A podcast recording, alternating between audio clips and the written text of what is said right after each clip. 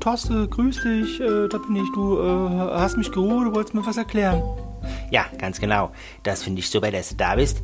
Ähm, ich wollte mal was sagen hier. Ich, ich habe jetzt mal ein Anliegen an dich, gell. Du, ich bin hier äh, ziemlich scharf aufs Geld, gell. Ich bin ja hier Führungskraft, gell, und weiß ja, und ich habe ja daheim auch Familie und so, und die wollen natürlich alle auch Geld haben, gell. Ich meine, die, die sind teuer, die wollen sich was leisten können, gell, daheim hier.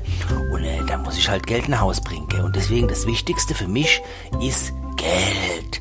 Ja, hast es verstanden? Hast es verstanden? Ja, ja. Also, das heißt für dich und für euch, für das Team, ihr müsst Geld, Geld müsst ihr herbeibringen, damit die Prämie auch für mich stimmt. Denn das ist eigentlich nur das, was zählt. Es zählt nur das Geld. Ja? Äh, ist das klar? Weil ich, ich, anders, anders bin ich auch nicht zufrieden.